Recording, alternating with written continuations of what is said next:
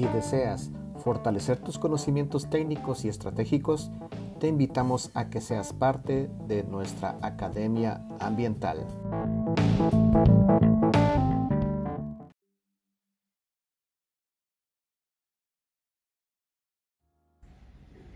Bueno, un día más, una persona más. Ahora estaremos hablando con Giselle López. Ella es una emprendedora cuyo emprendimiento se nombra Fragmento. Háblanos un poco sobre ti. Hola, mucho gusto y muchas gracias por la invitación. Eh, qué alegre poder compartir contigo.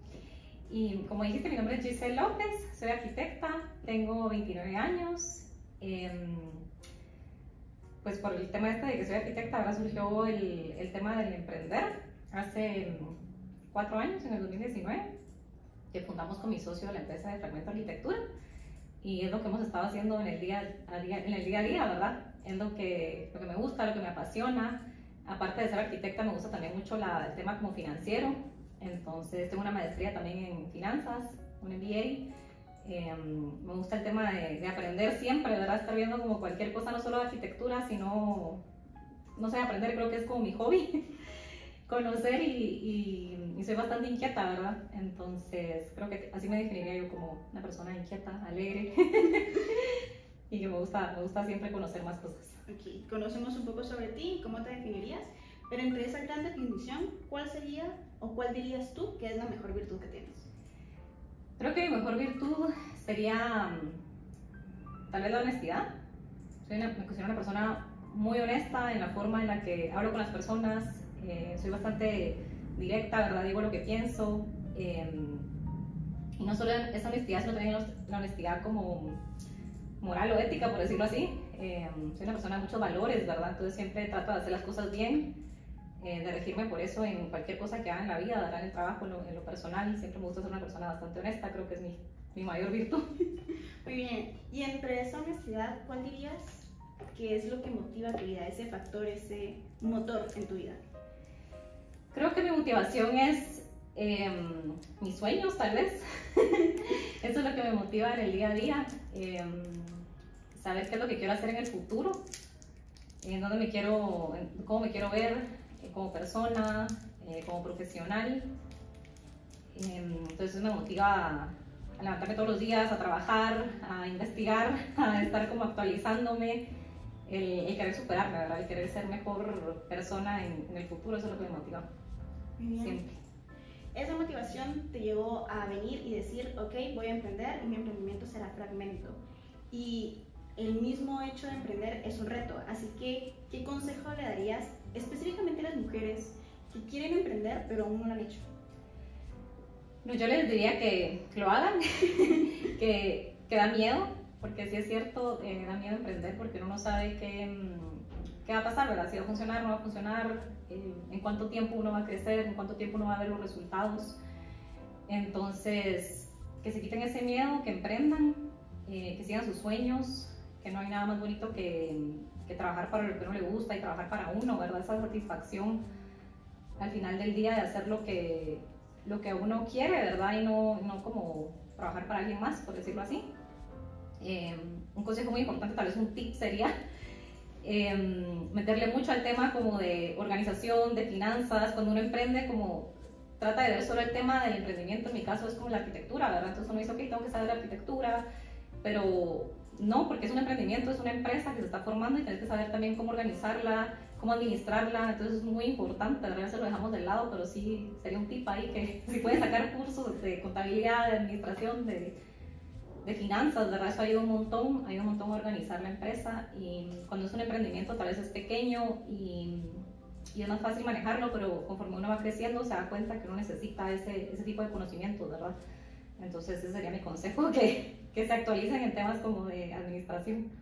Muy bien. Y bueno, en línea con este emprendimiento, tú y tus socios son la cabeza, son los jefes. Cuéntame algún momento, alguna situación en la que hayas tomado alguna decisión que podría haber sido complicada sin conocer realmente cuáles iban a ser las consecuencias y de todas formas te atreviste. Bueno, eso creo que sería como diario. diario uno tiene como, eh, se enfrenta a circunstancias ¿verdad? que no están previstas pero ahorita que, que, lo mencionas en el tema del emprendimiento con mi socio, estamos viendo el tema de crecer, ¿verdad? Y para poder crecer a veces se necesita el apalancamiento financiero, eh, pedir un préstamo en este caso. Y es algo que no sabemos si, si, va a funcionar, es decir, tenemos muchas ideas para en qué queremos destinar el préstamo, la capital de trabajo, equipo, software, y decimos, ok, pidámoslo, pero eso no nos garantiza de que el resultado vaya a ser positivo, que las proyecciones que estamos haciendo vayan a, a resultar, ¿verdad? Entonces son riesgos que hay que tomar y los estamos tomando porque al final sabemos que somos buenos en lo que hacemos, eh, que vamos a trabajar ese, ese capital de la mejor manera y, y, el que no arriesga no gana, ¿verdad? Entonces, entonces sí, hay que, hay que tomar esos riesgos, hay que ser muy organizados y aunque no sepamos qué es lo que, lo que va a pasar, tenemos esa incertidumbre, tratar de, de manejarlo de la, de la mejor manera, ¿verdad? Siempre hay solución para todo. Entonces, ese es, ese es como tal vez el, el, ejemplo que se me ocurre. Muy bien, muy bien. Y como emprendedora, como mujer, como joven, porque mencionamos una vez más, eres joven eh, construyendo tu propio futuro, ¿cuál crees o cuál te gustaría que fuera el deseo que le brindaras a la mujer del futuro? ¿A la mujer en general? A la mujer en general. A la mujer en general creo que le diría que, que se empodere. Creo que estamos mucho en esa en esa, no sé cómo llamarla, pero como, como boom tal vez de la mujer, ¿verdad? Que está surgiendo ahora de que la mujer empoderada, que la mujer ya es ejecutiva, ya trabaja, ya estudia, ya supera, ¿verdad? Mucho tiempo vivimos como tal vez un poco reprimidas, tal vez lo pudimos ver en nuestras abuelas, ¿verdad? En nuestras mamás un poco y con nosotras ya estamos como más, eh, más empoderadas, yo le diría ese deseo, ¿verdad? Que que no deje a un lado sus sueños por el, por el que dirán, por cómo la sociedad dicta que tenemos que ser, sino siempre creyendo que uno es lo mejor y apuntando a lo más alto, eh, al éxito, ese es mi deseo. Y, y, que se puede, se puede ahora todas las, las herramientas, eh, la sociedad está cambiando, entonces se puede, se puede crecer, se puede tener éxito, se puede sobresalir, ¿verdad? En esta línea de empoderamiento de la mujer, menciona mucho como contar con una red de apoyo eh, tú tienes una red, ¿puedes identificar quiénes serían la red de apoyo? En mi red de apoyo creo que sería mucho las, tal vez principalmente las personas como cercanas a mí. Creo que eso es lo, lo principal, ¿verdad? Tener tu familia, tus amigos, tu pareja, eso sería como tal vez lo, lo principal y en el tema como personal y el día a día. Eh, pero también hay otra, otro factor que es el tema ya como profesional, ¿verdad? Con los proveedores, cómo uno se relaciona, siento que le da mucha ahora te dan como mucha libertad, te han, te han ido como abriendo campo, ¿verdad? Para poder desarrollarte como mujer, eh, más que todo en el tema de arquitectura, ¿verdad? Que se podría decir que es un tema como un poco que, que en obra no venga la mujer y dicen, ok, porque le voy a hacer caso, no sé, cómo me ha pasado, ¿verdad? Entonces, ese como pensamiento como libre que han tenido las personas últimamente eh, nos ha ayudado mucho para poder como sobresalir, ¿verdad? Entonces diría que serían los proveedores, el tema de la familia, de los amigos. Pues muchas gracias por estas preguntas un poquito formales.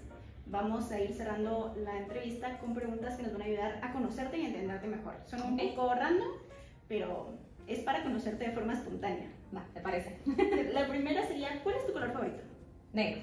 ¿Cuál es el primer número que se te viene a la cabeza? 8. ¿Por qué el 8? no sé, es un número par, me gustan los números pares, no me gustan los impares y lo primero que pensé. Muy bien. ¿Qué ciudad o país te gustaría visitar? Tailandia. ¿Por qué? Me encanta el tema de las, de las playas, siempre ando viendo como videitos de, de lugares bonitos, me gustan las playas de Tailandia, cómo se ve como el tema como tropical, eh, no sé, hay muchos animales, tenés como ese contacto con la naturaleza, me llama la atención. Bien, y la última es, si tuvieras la oportunidad de tomar un tiempo y cenar con algún personaje histórico del pasado o del presente, ¿con quién sería? Mm, tal vez con. Mm, no sé, con Einstein, tal vez. Quisiera saber cómo qué pasa por su mente. Muy bien, muy bien, muy válido. No un arquitecto, entonces. No, fíjate que el tema de arquitectura no. Me gusta, pero no me apasiona tanto como saber como históricamente las personas que han marcado la arquitectura. así me llama la atención, pero quisiera conocer como otros ámbitos, otros como puntos de vista que no sean de mi carrera. Muy bien, muy bien. Pues gracias por darnos este espacio extra para conocerte más y poderte entender. Gracias por haber participado y haber aceptado nuestra invitación en esta actividad y esper esperamos poder contar contigo para otras actividades, tanto en esta materia como en otras. Gracias a ti por tenerme. Muchas gracias.